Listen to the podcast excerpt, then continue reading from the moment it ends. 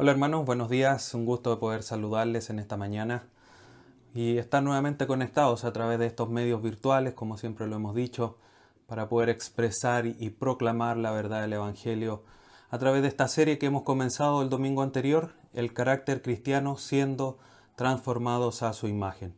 Antes de iniciar el día de hoy, le voy a invitar que incline su rostro y vamos a orar a nuestro Dios para que Él sea iluminándonos a través del Espíritu Santo y podamos a través de su palabra, de lo que hoy día estudiaremos, ser transformados a su imagen justamente como es el nombre de esta serie. Así que le invito a que incline su rostro. Dios eterno, vamos ante tu presencia, agradecidos, con un corazón gozoso por este día que tú nos concedes, pero también sin lugar a dudas, Señor, agradecidos porque nos das una vez más la oportunidad de poder estar conectados Señor, aún deseando poder vernos presencial, pero agradecidos por estos medios virtuales que nos permiten escuchar tu palabra. Dios eterno, que tu verdad sea proclamada con claridad.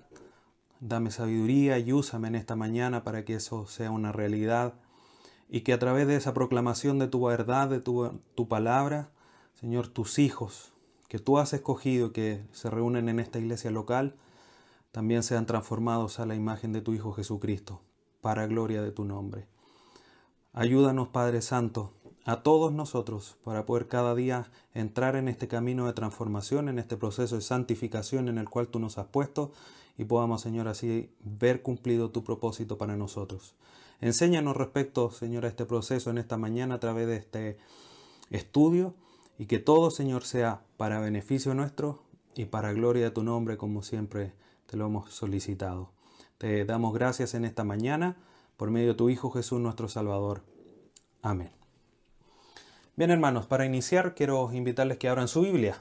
Es ahí donde nosotros encontramos todo lo que necesitamos, todo lo que nos es dado para la vida y la piedad ha sido dado a través de la palabra del Señor. Así que vamos a la carta de Pablo a los Romanos capítulo 12 y vamos a estar estudiando dos versículos para poder estudiar el tema del día de hoy. Mientras usted busca Romanos 12, yo le comento que el título de esta enseñanza es Comprendiendo la transformación del carácter. Comprendiendo la transformación del carácter. Y el texto que vamos a utilizar para estudiar este tema el día de hoy va a ser Romanos capítulo 12, versículos 1 y 2 de, este, de esta carta y de este capítulo. Y dice así la palabra de nuestro Señor Jesucristo. Así que, hermanos, os ruego por las misericordias de Dios que presentéis vuestro cuerpo en sacrificio vivo, santo, agradable a Dios, que es vuestro culto racional. No os conforméis a este siglo, sino transformaos por medio de la renovación de vuestro entendimiento, para que comprobéis cuál sea la buena voluntad de Dios, agradable y perfecta. Hace unos días atrás estaba leyendo un libro de Paul David Tripp y él comentaba lo siguiente. El contexto de esta frase que les voy a leer, de esta cita, justamente él estaba hablando en ese libro respecto de un cambio que él requería hacer en su vida, que estaba siendo confrontado y que de alguna manera él sin darse cuenta lo estaba llevando al desastre, así él mismo lo comenta en su libro.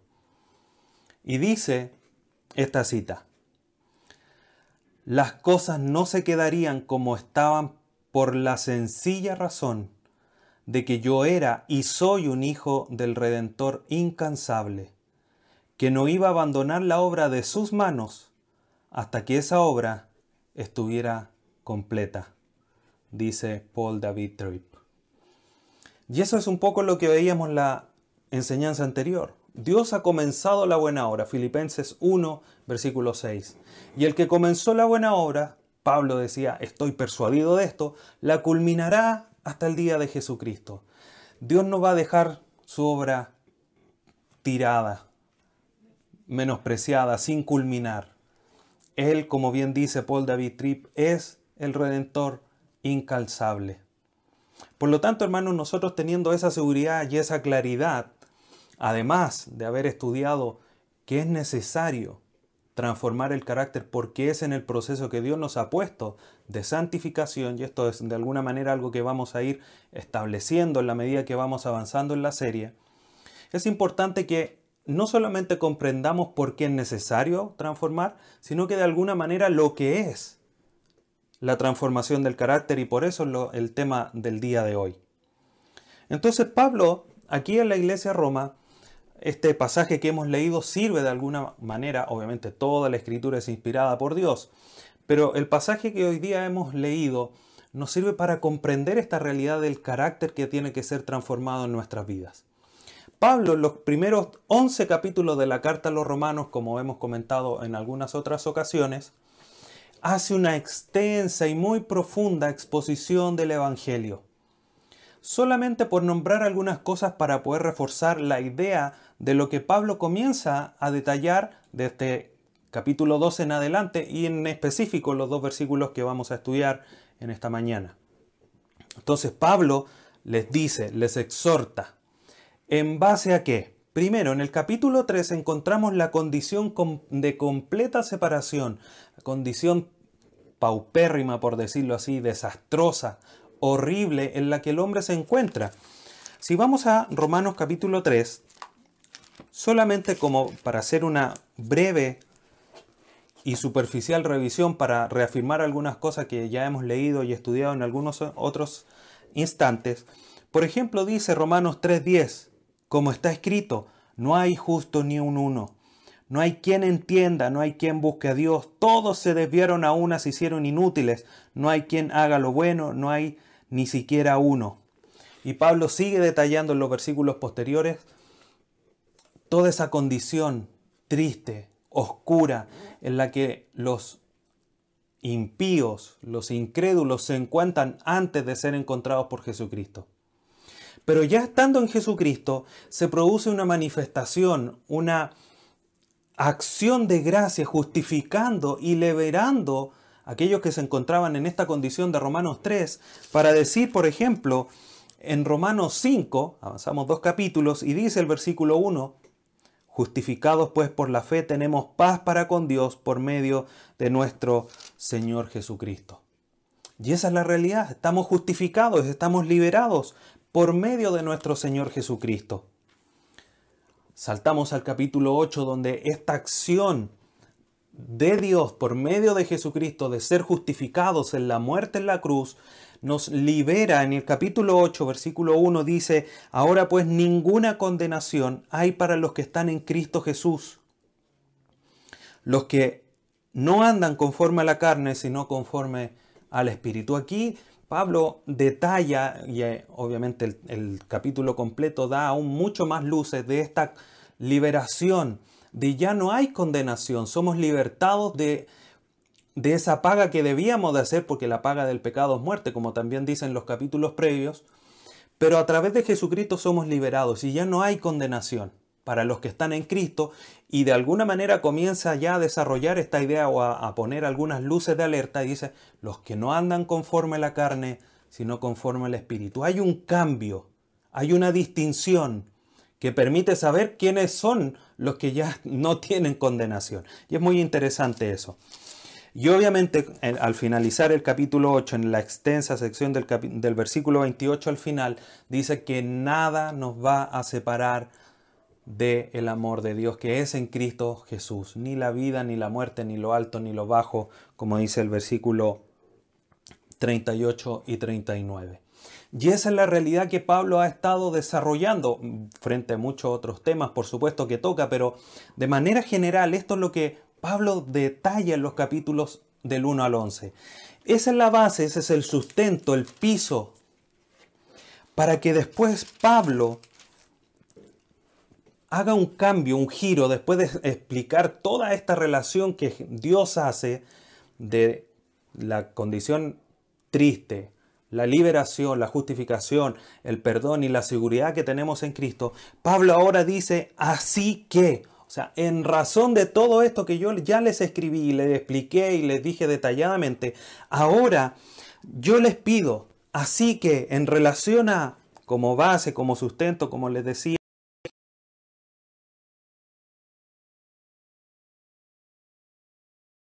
permitiéndome hacer esta,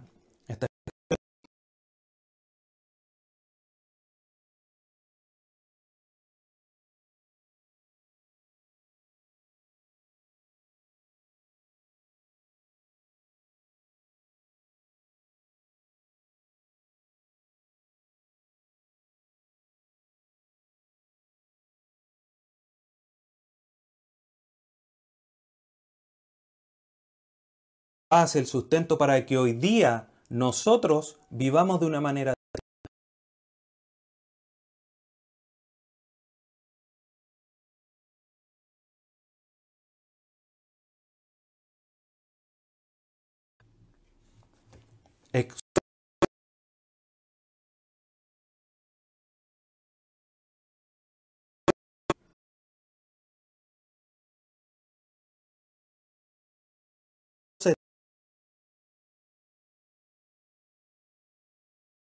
Pablo aquí está diciendo que ese es el sustento,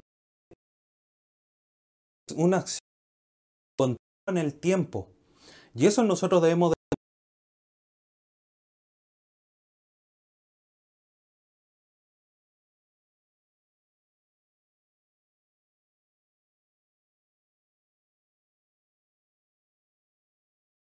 delante de Él puros y sin manchas.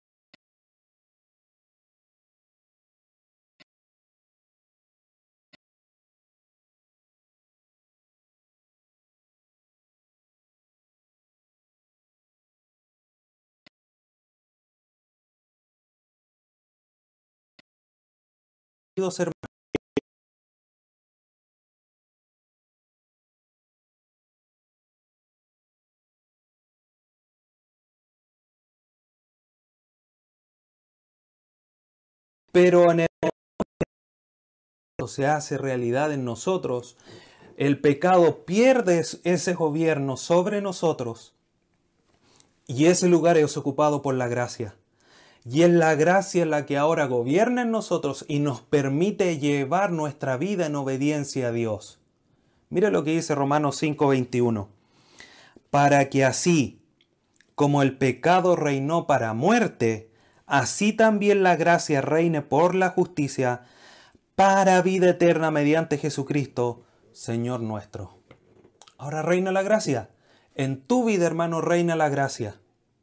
La gracia de Dios la que te permite vivir según las demandas que Dios ha establecido. Por lo tanto, aquí hay algo que sin lugar a duda debemos de comprender. Hemos sido liberados y es algo que hemos estudiado muchas veces y conversado otras tantas. Y siendo liberados, como Pablo también lo menciona, si hemos muerto al pecado, ¿por qué vamos a seguir viviendo en él o practicándolo de manera frecuente? Debemos de vivir de una manera distinta. Y eso de alguna manera retomando esas ideas que ya han sido expuestas por Pablo.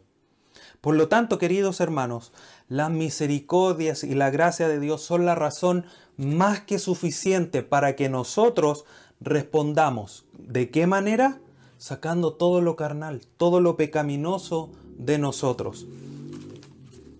Eso es lo que de alguna manera Pablo le está instando a los hermanos en Roma.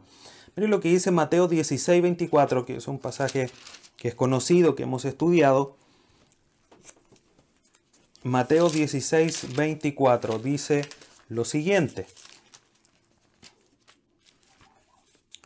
Entonces Jesús dijo a sus discípulos, si alguno quiere venir en pos de mí,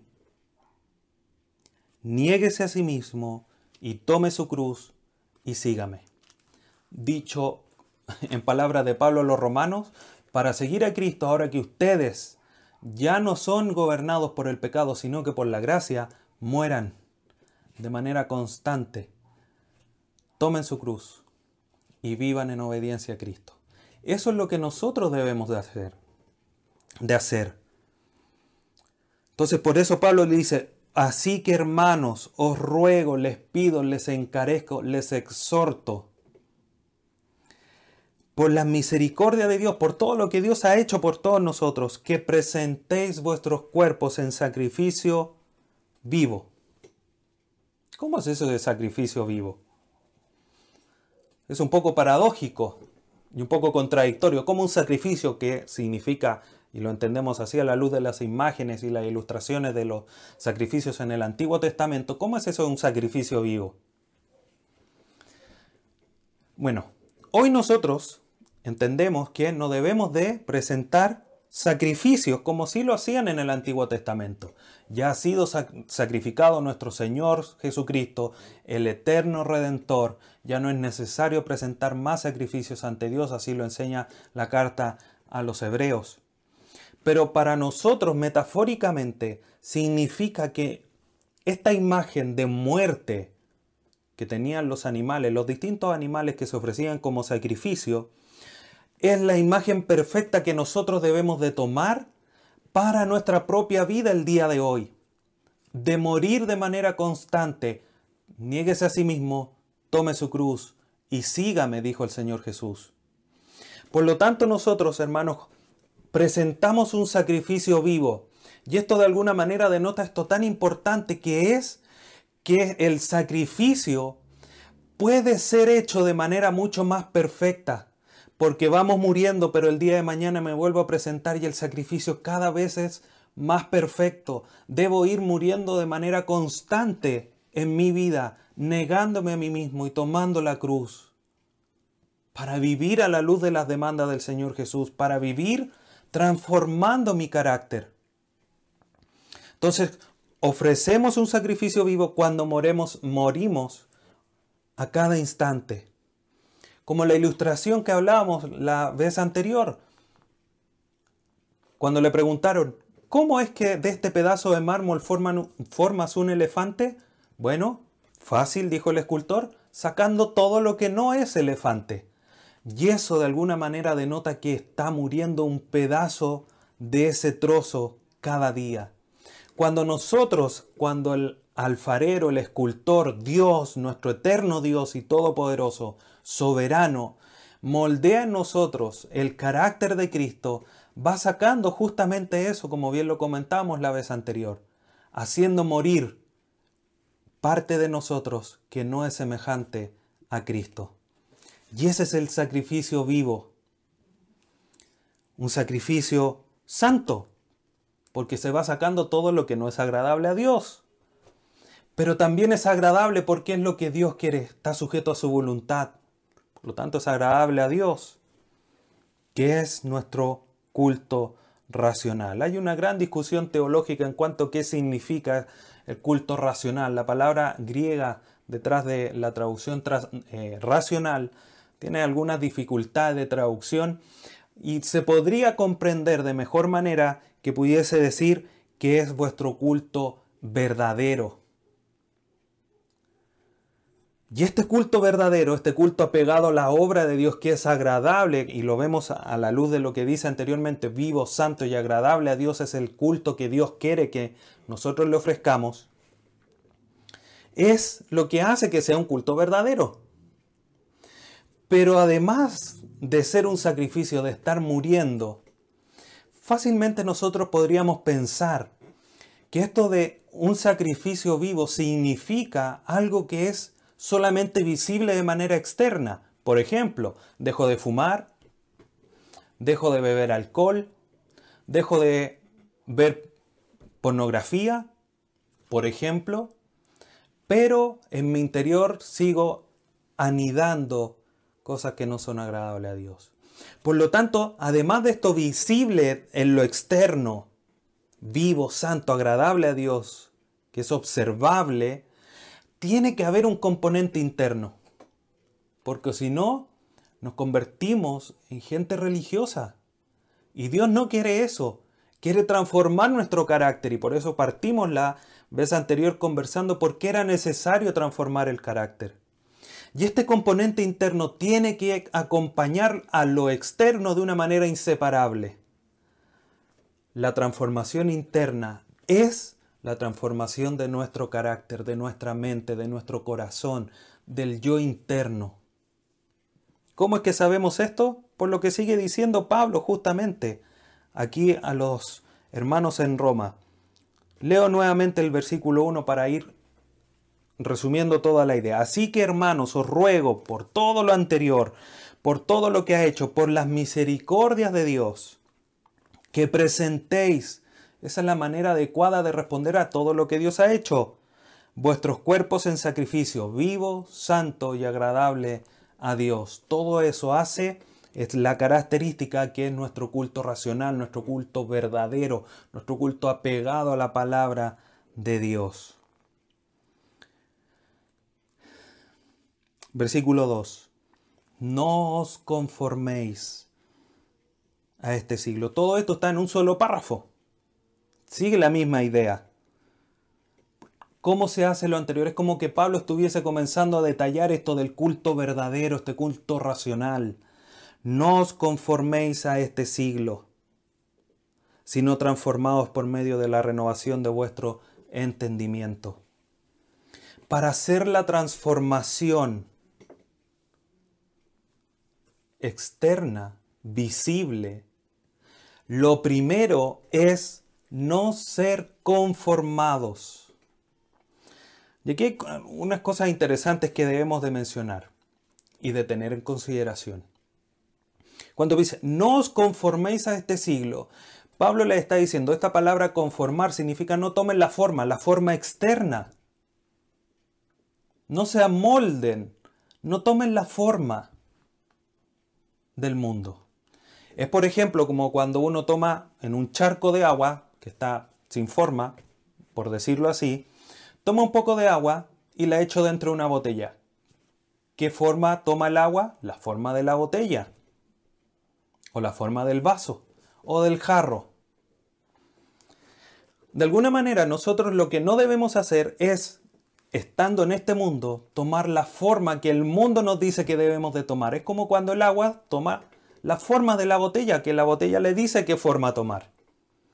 Nosotros debemos no conformarnos, no tomar la forma externa del mundo.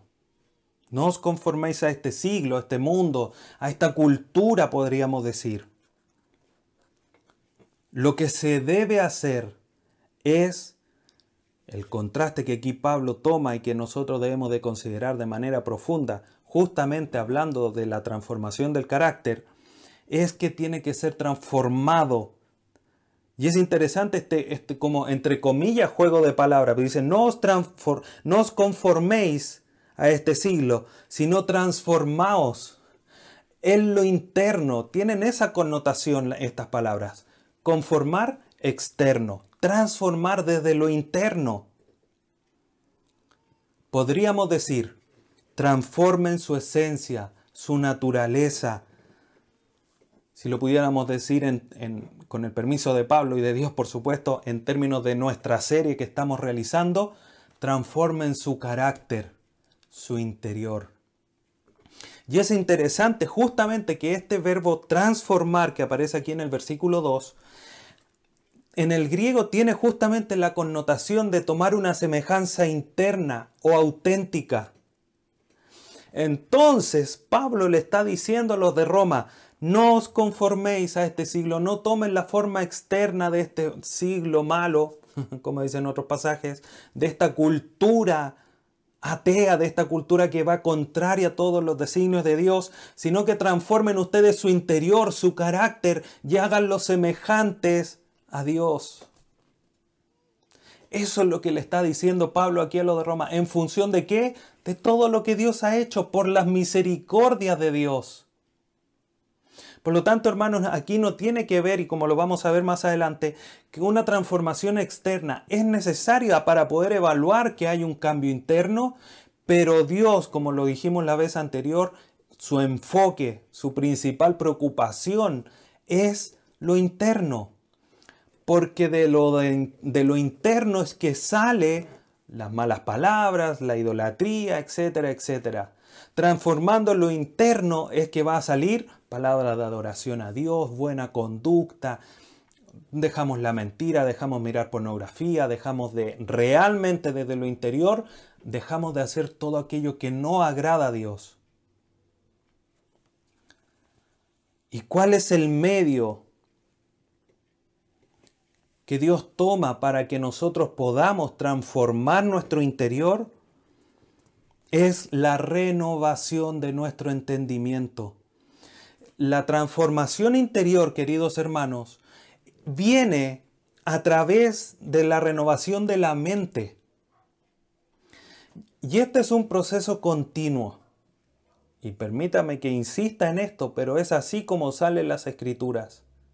El que comenzó la buena obra la culminará hasta el día de Jesucristo. Pero aquí los tiempos verbales también denotan esa realidad de que es algo constante, permanente, continuo, y que nosotros tenemos la responsabilidad de buscar, tenemos la responsabilidad de hacer en nosotros. Es verdad que Dios actúa en nosotros transformándonos a la imagen de su Hijo, pero también nosotros debemos, como dice las cartas de Pedro, segunda carta, dice, buscad crecer, crezcan, deseen la leche no adulterada para que por ella ustedes puedan crecer. Entonces hay una responsabilidad que tenemos cada uno de nosotros en que este proceso se lleve a cabo. Nada puede estorbar la mano de Dios, pero sin lugar a dudas nosotros tenemos una responsabilidad. Poder hacer coincidir y calzar estas dos cosas es un poco difícil, sin lugar a duda que sí, pero la escritura es clara. Por lo tanto, más allá de batallar si es que corresponde o no corresponde, esforzarme o no, la Biblia es clara y son las dos realidades bíblicas que marcan y que van de la mano. Dios transforma mi vida, pero yo me debo forzar. Y nosotros no podemos luchar en contra de eso, porque somos responsables.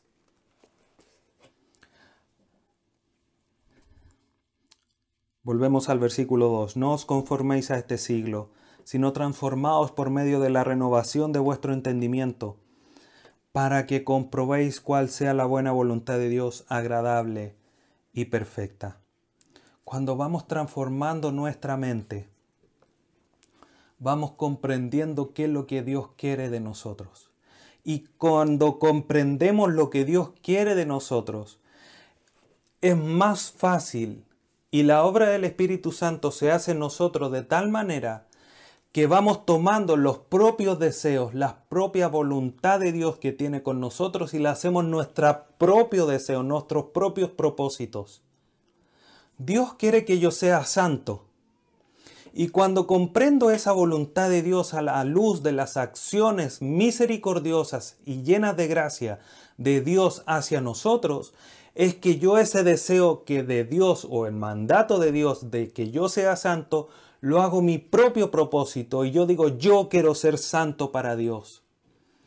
Y eso sin lugar a duda es parte de la transformación del carácter que tiene que haber en nosotros ese entendimiento, porque vamos cambiando nuestra mente, nuestra comprensión de la voluntad de Dios, y en la medida que vamos renovando nuestra mente, vamos comprendiendo, como dice el texto, cuál sea la buena voluntad de Dios, agradable y perfecta, como justamente tiene que ser nuestro culto verdadero, vivo, santo y agradable a Dios.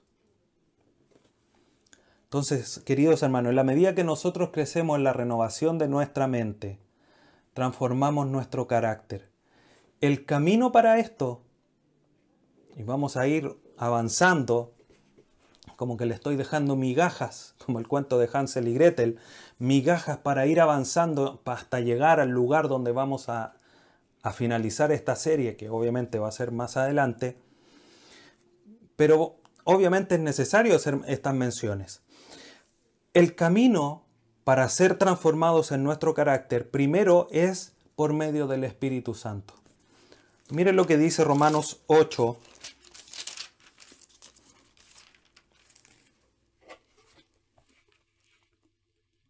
Versículos 4 al 9. Un pasaje extenso, pero es necesario leerlo para comprender lo que les estoy mencionando. Dice, para que la justicia de la ley se cumpliese en nosotros, que no andamos conforme a la carne, sino conforme al Espíritu. Porque los que son de la carne, escribe Pablo, piensan en las cosas de la carne, pero los que son del Espíritu en las cosas del Espíritu. Porque el ocuparse de la carne es muerte, pero el ocuparse del Espíritu es vida y paz. Por cuanto, versículo 7, los designios de la carne son enemistad contra Dios porque no se sujetan a la ley de Dios ni tampoco pueden. Y los que viven según la carne no pueden agradar a Dios. Mas vosotros no vivís según la carne, sino según el Espíritu, si es que el Espíritu de Dios mora en vosotros, y si alguno no tiene el Espíritu de Cristo, no es de él. Dicho de otra manera, aquellos que tienen a Cristo, como dice el versículo primero que leímos hace un momento, que los que están en Cristo, para los que están en Cristo no hay condenación, para los que andan conforme al Espíritu, Dios prometió su Espíritu Santo morando en nosotros.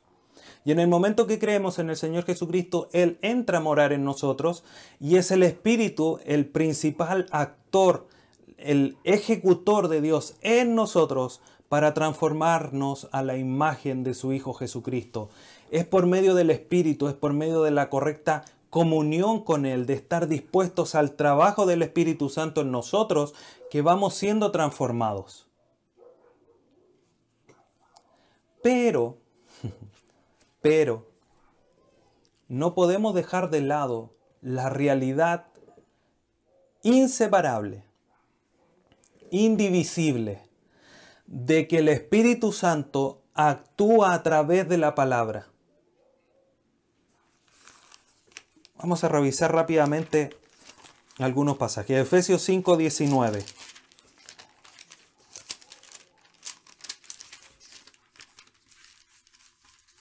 Pasaje que ya hemos estudiado, pero que es necesario citarlo nuevamente el día de hoy. Versículo 18. No os embriaguéis con vino, dice Pablo a los de Éfeso, en lo cual hay disolución. Antes bien sed llenos del Espíritu. Y esto es algo que comentamos cuando estudiamos este pasaje. Versículo 19 en adelante habla de la, del resultado de ser lleno del Espíritu, hablando entre vosotros con salmos, con himnos y cánticos espirituales, cantando y alabando al Señor en vuestros corazones, dando siempre gracias por todo al Dios y Padre en el nombre de nuestro Señor Jesucristo. Es a través del Espíritu que estas acciones se hacen realidad en nosotros. Y para reforzar la idea de que hay una acción inseparable del Espíritu con la palabra, Colosenses 3:16 dice lo siguiente, la palabra de Cristo mora en abundancia en vosotros.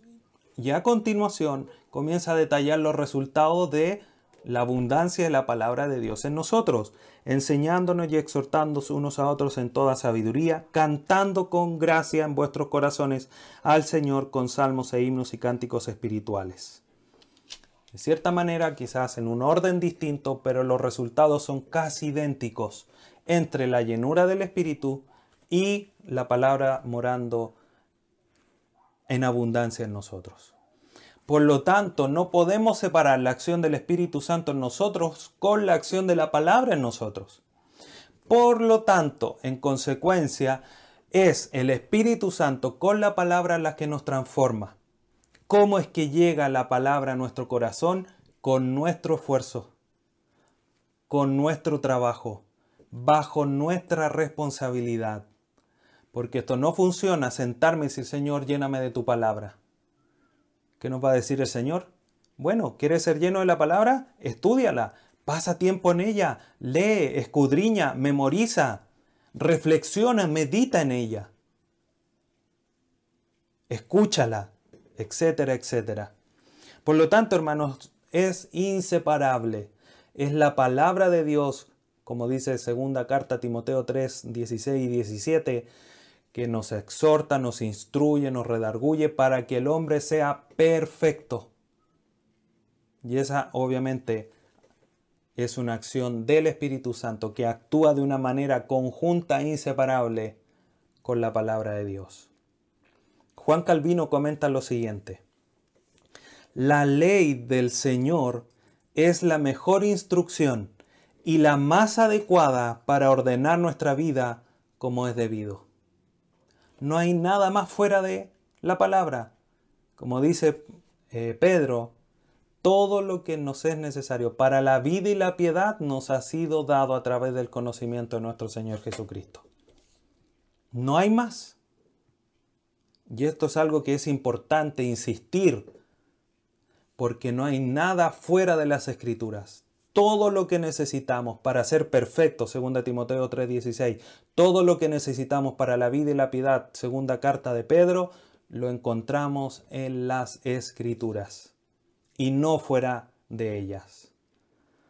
Por lo tanto, hermanos, a la luz y volviendo a Romanos 12, es la obra de Dios en nosotros bajo también nuestra responsabilidad de estudiar la palabra que vamos siendo transformados. Y eso es lo que nosotros de alguna manera debemos comprender.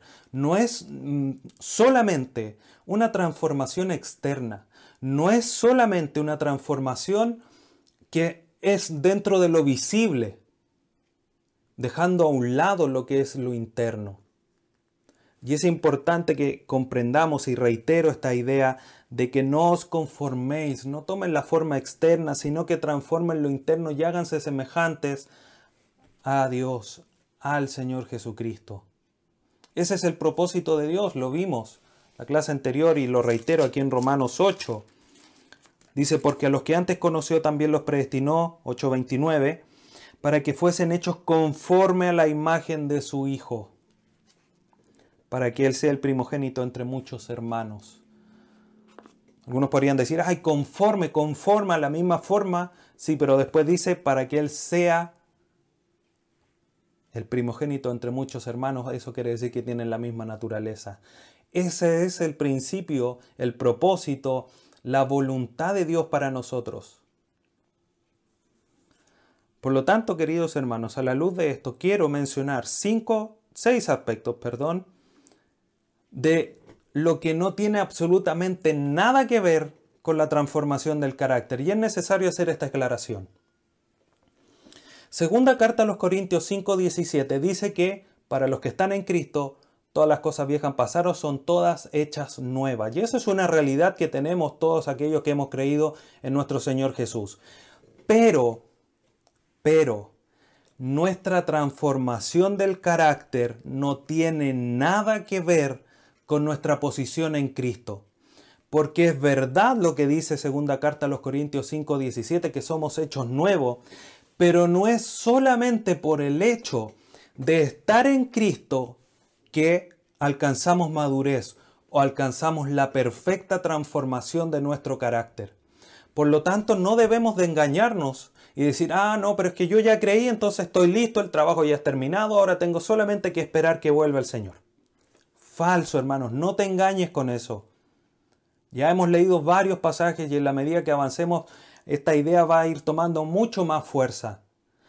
Tiene que ser transformado nuestro carácter, porque el que comenzó la buena obra la culminará en el día de Jesucristo, para que nuestro interior sea transformado, tomando aquí las palabras de Romanos 12.2. Por lo tanto, hermanos, no nos engañemos que solamente por estar en Cristo, por eso cuando estudiábamos la carta a los Efesios veíamos, ustedes tienen una identidad, por lo tanto, teniendo esa identidad, ahora tienen que vivir conforme a esa identidad. Y tomando eh, las palabras de Pablo aquí en Romanos, que acabamos de leer Romanos 8, dice, si es que ustedes tienen el Espíritu, si no tienen el Espíritu, van a estar viviendo una vida religiosa. Y es parte de estar examinándonos si estamos en la fe, no como una tortura, sino para evaluarnos y para ir creciendo. Ir evaluándonos cómo estamos madurando, cómo estamos creciendo. Entonces, primero, no tiene nada que ver la transformación del carácter con nuestra posición en Cristo. En el sentido, y quiero hacer aquí una aclaración quizás redundante o repetitiva. Esto no tiene que ver solamente con estar en Cristo, obviamente que es una parte importante de la transformación de nuestro carácter el estar en Cristo. ¿Ya? Sería necesario para que quede claro, para reforzar la idea de decir solamente nuestra posición en Cristo. Porque no es solamente eso. Segundo, nuestra transformación del carácter no tiene nada que ver solo con el favor de Dios. Romanos 5,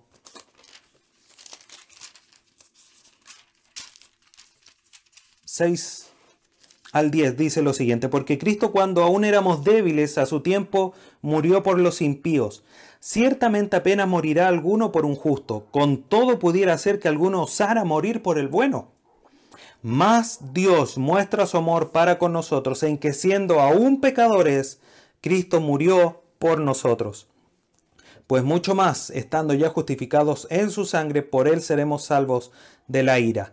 Porque si siendo enemigos fuimos reconciliados con Dios por la muerte de su Hijo, mucho más estando reconciliados seremos salvos por su vida. Nosotros siendo pecadores, muertos en delitos y pecados, separados de Dios, etcétera, etcétera, como hemos estudiado y mencionado en muchas ocasiones. Es en esa condición que Dios demuestra su favor hacia nosotros, dándonos a su Hijo para poder ser salvos.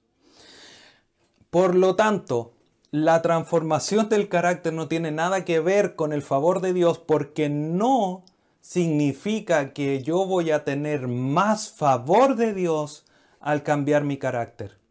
Dios se va a agradar más, por supuesto que sí, pero el favor de Dios ya está a favor mío, porque me ha dado a su Hijo, que es lo más grande, lo más excelso que Dios no puede haber dado. Por lo tanto, no pensemos porque Dios nos bendice, como dice el salmista, no olviden ninguno de, sus beneficios. Es verdad, pero no es solamente eso el que estemos listos con nuestro carácter.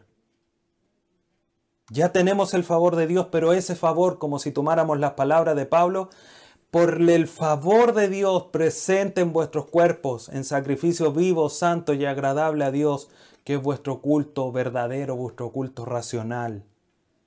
Entonces no nos engañemos, ah, pero si Dios me guarda, me protege, estoy beneficiado por Él. Sí, pero no significa que tu carácter no necesite ser cambiado.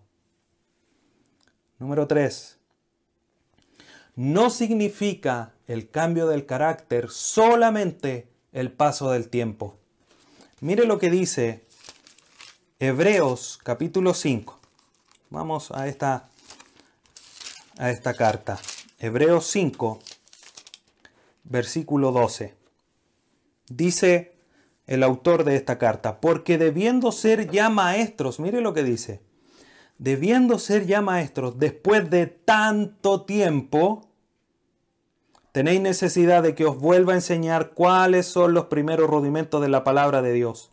Y habéis llegado a ser tales que tenéis necesidad de leche y no de elemento sólido por lo tanto, hermanos, el solo hecho de llevar 30 años, 5 años, 3 años, llevar años en el Evangelio, en una iglesia, escuchando la palabra de Dios, no significa que no necesite ser transformado tu carácter. Porque el solo paso del tiempo no significa maduración. Como lo sabemos, el versículo aquí es claro. Después de tanto tiempo tenéis necesidad de que os vuelva a enseñar los rudimentos.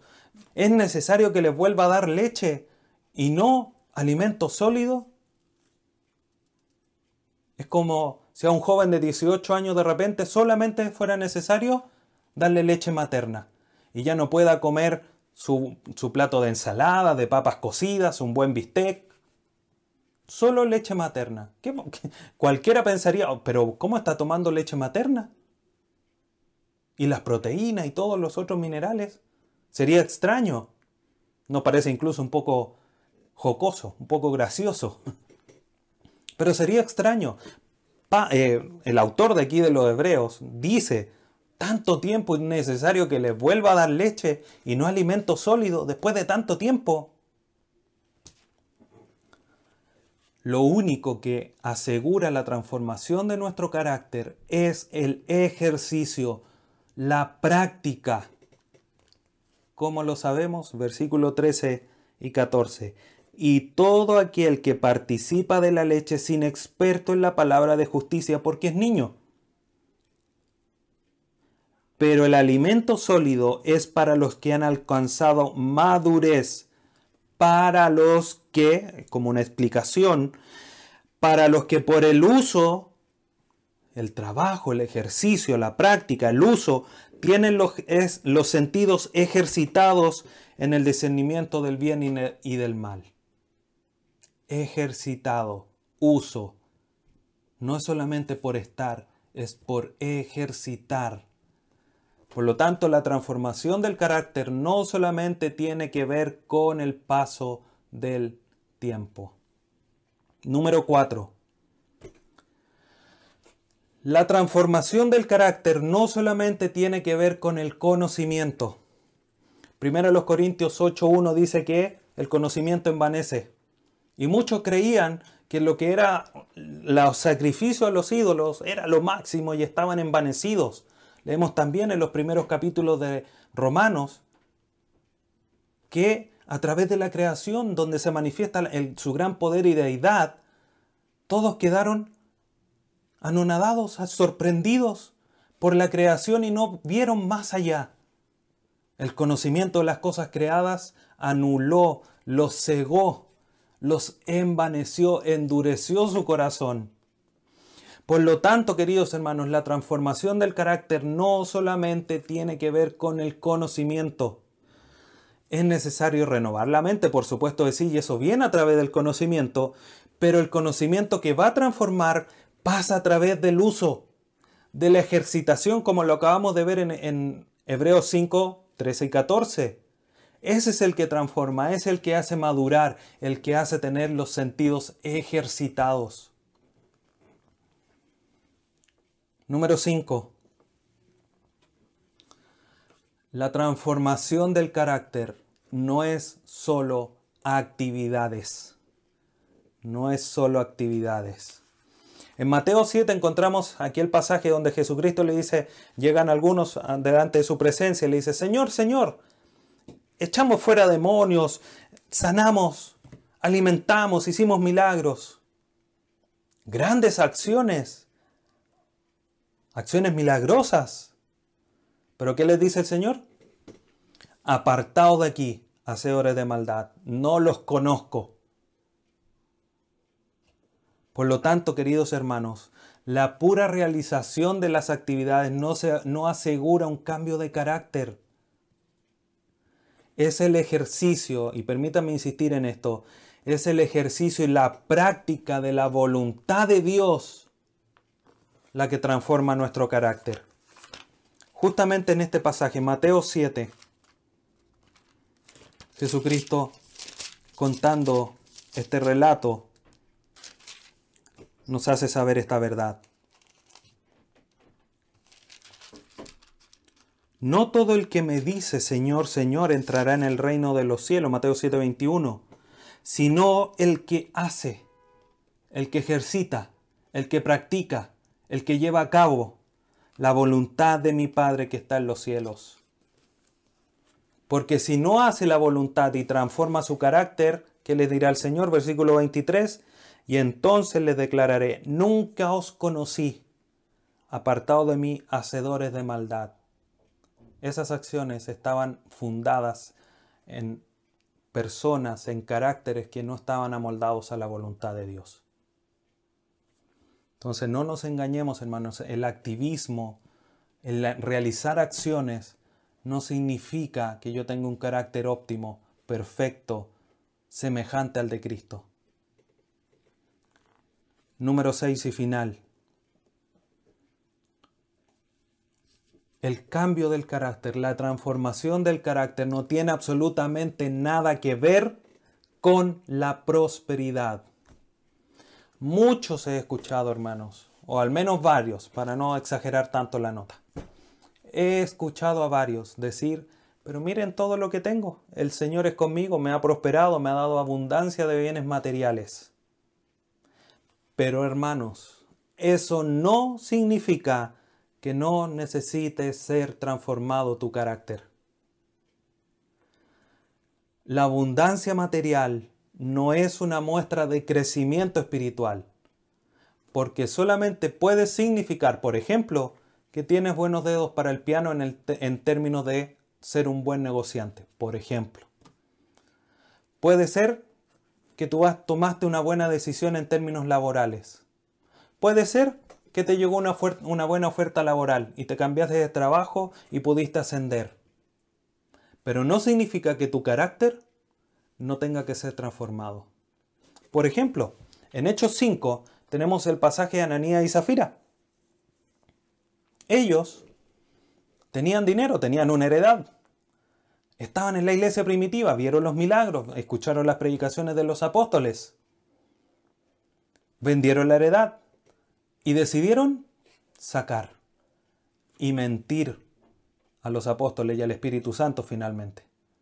¿Y qué les dice Pedro? ¿Por qué quisiste mentirle al Espíritu Santo? No había cambio de carácter en su corazón y cayeron fulminados por querer engañar al Espíritu Santo. Entonces la abundancia de bienes materiales no significa que hay una, un crecimiento espiritual, una madurez espiritual. Entonces, queridos hermanos, para ir avanzando y ya casi concluyendo, debemos tener un entendimiento de lo que es la transformación de nuestro carácter apegado justamente a lo que hemos visto, lo que las escrituras nos relatan. Y obviamente vamos a ir profundizando en esto.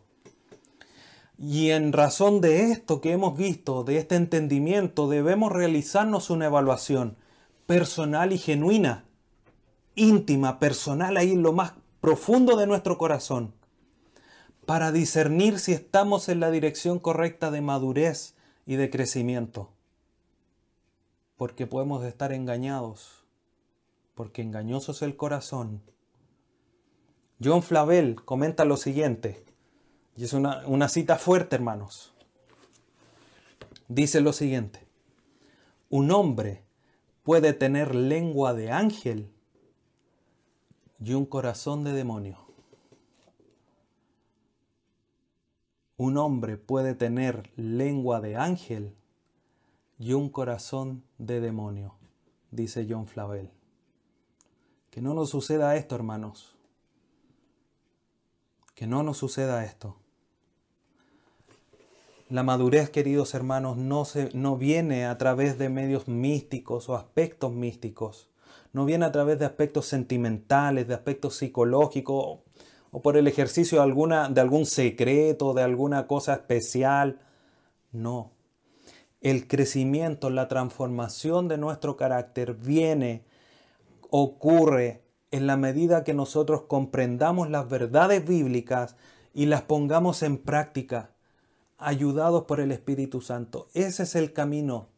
Eso es lo que nosotros debemos hacer. Es el camino que debemos transitar para llegar a la transformación de nuestro carácter.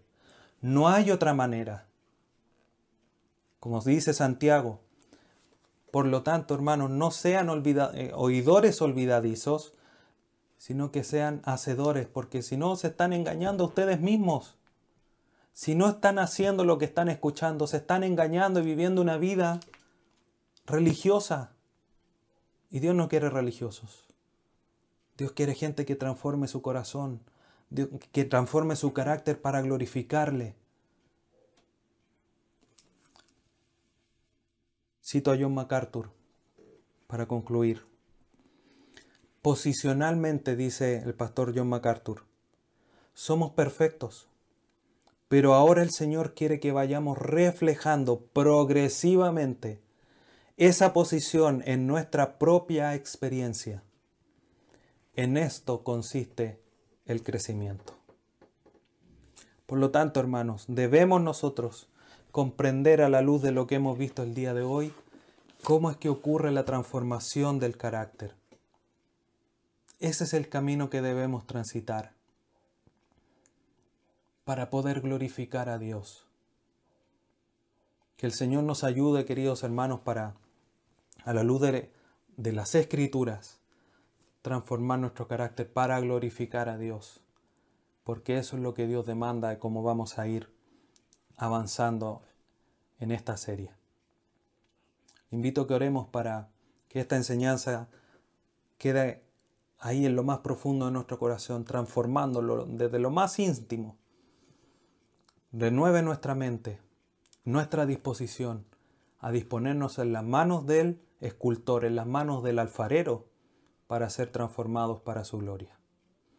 Padre Santo, te agradecemos en esta hora, este tiempo que nos da de escuchar tu palabra. Te damos gracias por la acción de tu Espíritu Santo en nosotros que nos transforma y ha llegado a nuestro ser para glorificarte como cumplimiento de tu promesa, pero también, Dios amado, para llevar a, cabo esa labor tan importante de transformarnos. Gracias por tu palabra, que es todo lo que necesitamos para ser transformados. Gracias por enseñarnos, gracias por dejarnos esta palabra. Tú ayúdanos, Dios bendito, para no contristar el Espíritu y disponernos en sus manos para ser transformados y ser diligentes, para leer y estudiar esta fuente inagotable de sabiduría y de enseñanza, de verdad, para que nuestro carácter cada día te refleje más y podamos ser luz y sal de este mundo como tu palabra lo dice. Si la sal se desvanece, ¿cómo será guardado? ¿Cómo será sazonado? La luz no se esconde debajo de un almud. Ayúdanos a comprender y a recordar estas verdades para transformar nuestro carácter, para glorificar tu nombre. Gracias, Dios amado, por tu palabra. Glorifícate en cada uno de nosotros y transfórmanos a tu imagen, aunque duela, porque el dolor solamente es la manifestación, quizás visible, sensorial en nosotros, de nuestro cuerpo, que tú estás trabajando en nuestra vida. Gracias te damos, Padre Santo en esta hora por esta enseñanza.